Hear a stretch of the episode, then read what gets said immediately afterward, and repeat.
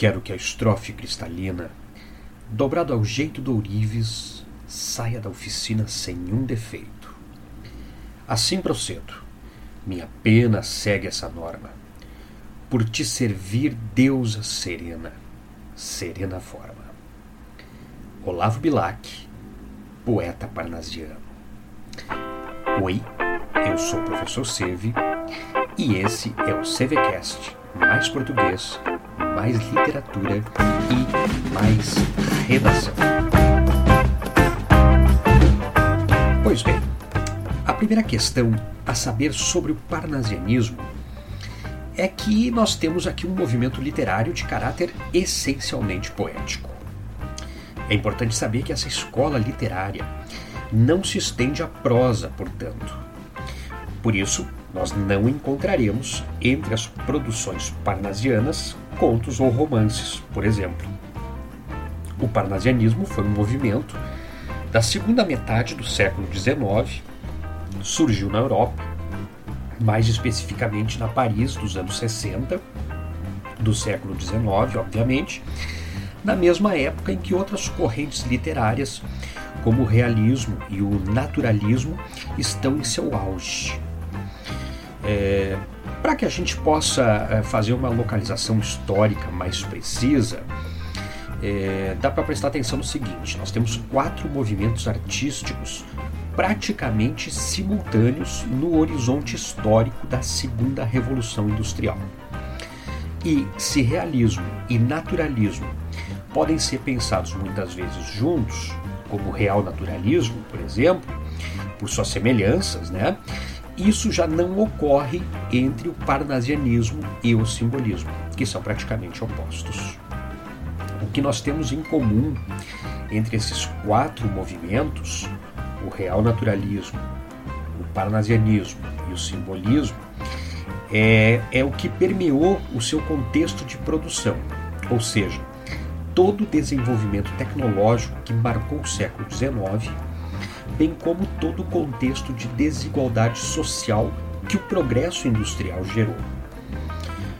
Todo mundo certamente lembra que essa desigualdade social era uma das maiores preocupações do movimento denominado real naturalista. E podemos até colocar nesses termos, essa é uma das menores preocupações do parnasianismo. Por quê?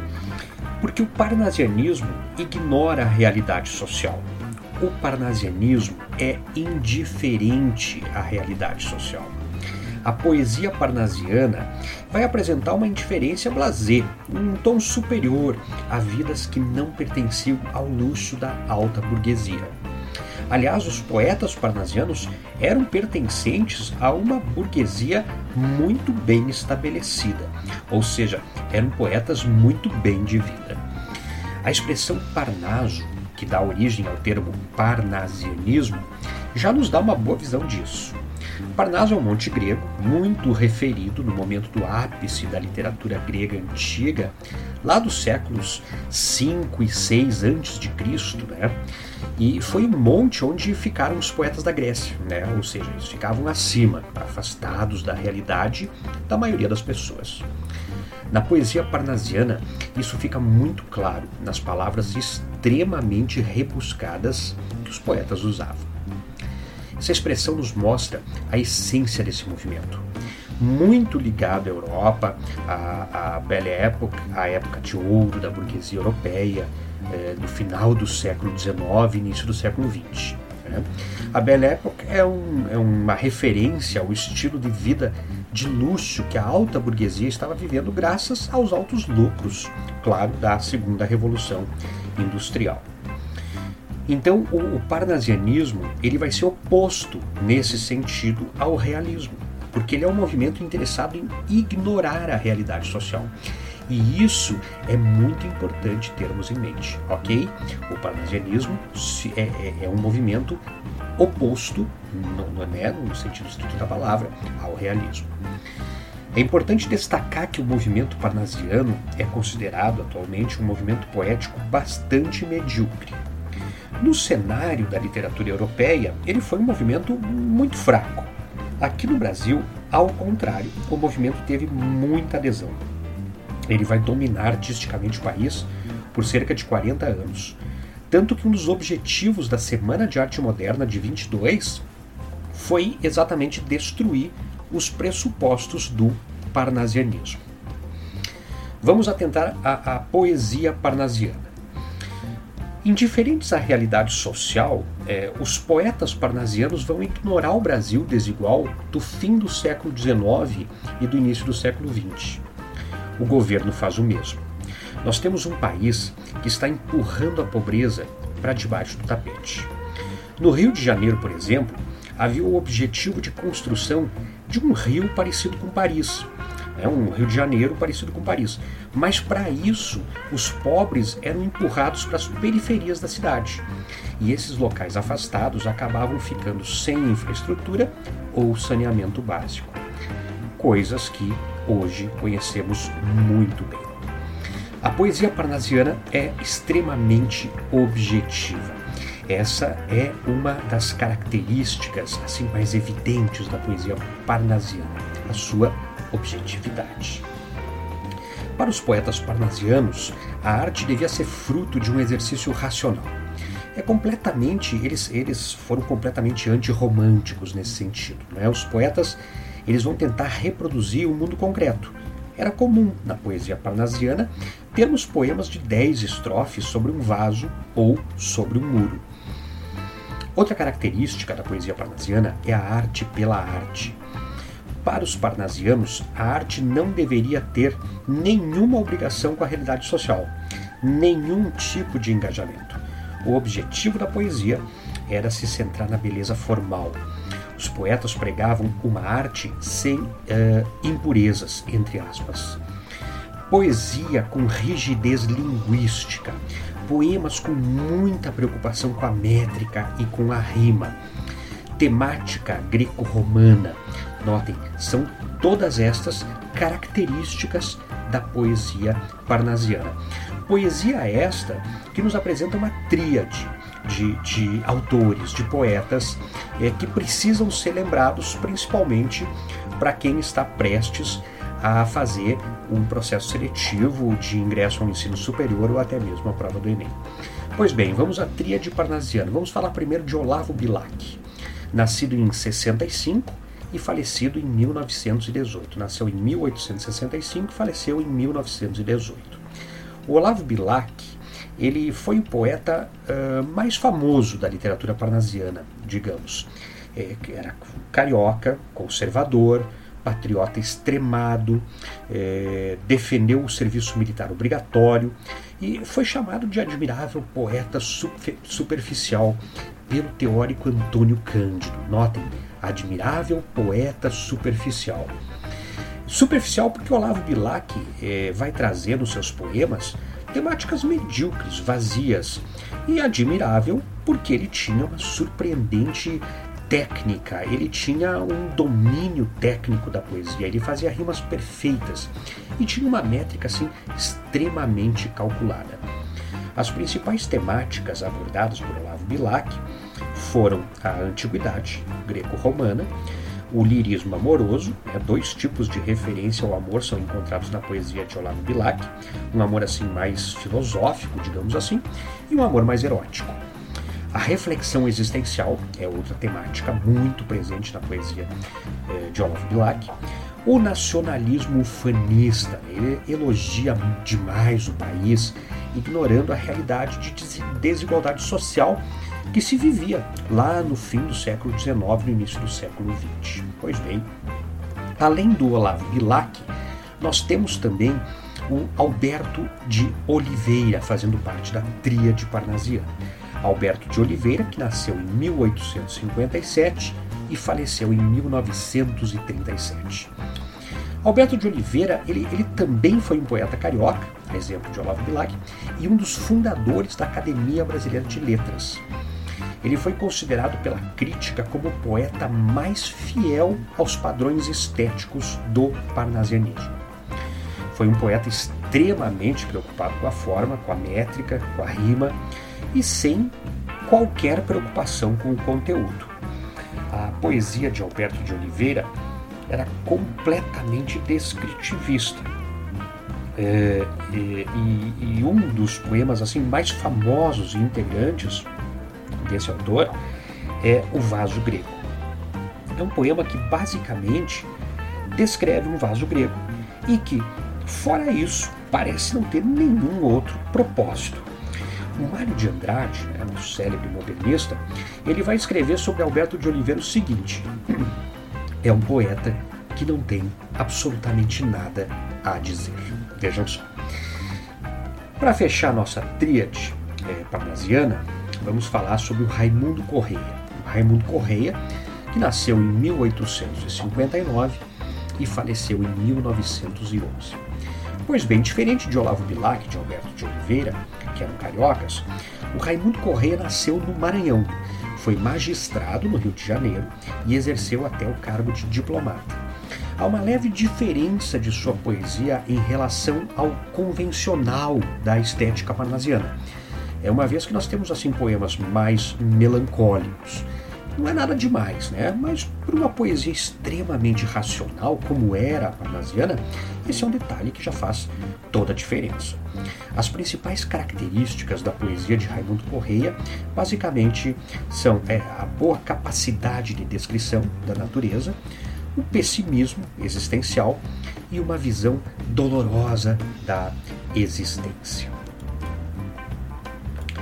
Muito bem, lá nos anos 80 do século XIX, 20 anos depois do surgimento do parnasianismo na Europa, vai começar a surgir uma espécie de reação contra o movimento parnasiano é uma reação contra a visão de mundo artística da alta burguesia europeia. Surgem então as primeiras poesias simbolistas. O simbolismo ele também é um movimento literário essencialmente dedicado à poesia, a exemplo do parnasianismo, mas é absolutamente antiparnasiano. Antiparnasiano na forma e no conteúdo dos poemas e também no comportamento, né, no estilo de vida dos próprios poetas. Enquanto os poetas da tríade parnasiana, por exemplo, né, sobre, sobre os quais nós falamos há pouco, são diplomatas, advogados, formados em medicina, os poetas do simbolismo são os marginais, entre aspas, né? Pelo menos assim eles se eh, gostavam dessa autodenominação. Eles são filhos de classe média, os poetas simbolistas, tiveram a oportunidade de, de ter uma boa educação, é, porém, é, é, mas não se sentiam assim confortáveis no regrado mundo de aparência da burguesia. Eram beberrões, violentos, indisciplinados, imaginativos e que se comportavam assim, talvez, justamente por se sentirem mal no mundo, é, num mundo baseado na lógica das aparências né, e não na lógica do sentido. Nós temos dentro do simbolismo europeu três nomes de poetas que se tornaram muito famosos: Paul Verlaine, Arthur Rimbaud e Stephen Mallarmé. São três fundadores, por assim dizer, do simbolismo na França e os três merecem a leitura de vocês porque é, possuem uma obra muito significativa. Os artistas do simbolismo, à semelhança do romantismo, né, eles vão experimentar um profundo mal-estar em relação ao mundo, em relação à sociedade em que vivem. O mundo materialista e luxuoso da Belle Époque. É devido a esse desconcerto com o mundo, a esse mal-estar dos poetas, que o movimento simbolista também será chamado de neorromantismo ou movimento neorromântico. A poesia simbolista, por sua vez, tem algumas características, é, mais ou menos assim: o desconforto, com, o, o, o, desconforto com o mundo, o desconcerto com o mundo, né? o retorno à subjetividade, ao contrário dos parnasianos, extremamente objetivos, os poetas simbolistas pregam um retorno à subjetividade. Essa subjetividade eh, simbolista, no entanto, é mais aprofundada na psique humana, né? traz o mundo dos sonhos, é, o mundo do inconsciente. É uma poesia cheia de símbolos, não é descritiva como a poesia parnasiana. Ao invés dos autores falarem diretamente aquilo que querem transmitir, os simbolistas sugerem através do símbolo. O poeta simbolista é, é, é, constrói metáforas é, e, e, faz sugestões através dos símbolos, deixando ao leitor é, o sentido, né? deixando a cargo do leitor, é, deixando, fazendo com que o leitor tire sentido daí. Outra característica é a musicalidade, né? a serviço da sinestesia, das sensações. É uma poesia que fala das sensações e das emoções, mas que quer, claro, acima de tudo, provocar efeito, provocar sensações. É também uma característica o misticismo. A poesia simbolista fala da alma, da mente, do espírito, do mundo de sonhos, de irracionalidade. A poesia simbolista nos lembra que nem tudo que rege a nossa vida pode ser visto e tocado, que há um universo todo lá dentro do ser humano. E no Brasil? Pois bem, o simbolismo começa no Brasil mais ou menos na última década do século XIX. Aqui no país, né, ofuscado pelo conservadorismo parnasiano, o movimento não vai durar muito mais do que 10 anos, de modo que a poesia simbolista é, no nosso país ela foi muito marginal foi feita por poucos poetas, né? estava completamente fora do sistema cultural dominante, né? ou seja, estava fora do eixo Rio-São Paulo. Os poetas simbolistas eles vinham de províncias, principalmente do sul do Brasil, Paraná, Santa Catarina e Rio Grande do Sul. E os principais poetas simbolistas brasileiros foram Cruz e Souza e Alfonso de Guimarães. Falemos sobre eles um pouquinho. Cruz e Souza, nascido em 1861 e falecido em 1898, ele foi o poeta mais famoso do simbolismo do Brasil. Nós podemos dizer isso, que Cruz e Souza foi o mais famoso simbolista brasileiro. Ele nasceu na cidade de Desterro, atualmente Florianópolis, e era filho de escravos libertos. Ele foi adotado por um marechal que lhe deu abrigo e um ensino de qualidade. Cruz e Souza nasceu negro no fim do século XIX, vejam bem, um período de ideologia extremamente segregatória, e isso vai marcar a vida do jovem poeta com sofrimento e preconceito. Um preconceito sofrido devido à cor de sua pele vai aparecer é, muito claramente na sua poesia há uma obsessão pela cor branca, e isso talvez seja uma das marcas mais significativas. O poeta escreve sobre o branco da neve, sobre o branco do luar, sobre o branco da bruma matinal e assim por diante. Em muitos dos seus poemas, Cruz de Souza, inclusive, esconde a cor de sua pele. As principais temáticas encontradas na poesia de Cruz e Souza são, portanto, a obsessão pela cor branca, como falamos há pouco, o erotismo e a sublimação, né? o que, que quer dizer o desejo sexual versus a tentativa de esconder esse desejo. Uh, também é uma temática o sofrimento, o sofrimento que é fruto da segregação e a espiritualidade, né? Pouco, ele é, é pouco reflexivo, assim, pautado em valores fixos, é, em moralismo. Né? E Alfonso de Guimarães, o outro poeta simbolista brasileiro que merece destaque. Alfonso de Guimarães nasceu em 1870 e faleceu em 1921. Nasceu em Minas Gerais, em Ouro Preto, formou-se em Direito em São Paulo e chegou até a ser juiz, né, com um comportamento mais incluído na sociedade do que a maior parte dos poetas simbolistas. O Alfonso é conhecido por ter a morte de uma mulher amada como um dos principais temas da sua poesia. Ele foi apaixonado por sua prima, que se chamava Constança. Ela era filha do escritor Bernardo Guimarães, é um famoso autor de Escravo Isaura, é, vocês devem lembrar demais dessa obra, que é, até passou por adaptações, foi para TV e tudo mais. A Constança morreu com apenas 17 anos E na impossibilidade de esquecer essa jovem, Alfonso de Guimarães dedicou um grande número de poemas à prima Constança, objeto do seu grande amor. As principais temáticas encontradas na poesia de Alfonso de Guimarães, então, a morte da mulher amada e a religiosidade católica. Porém, assim, uma religiosidade litúrgica e bem vazia. E vamos continuando nossos estudos logo mais com outros episódios. Ok? Tchau!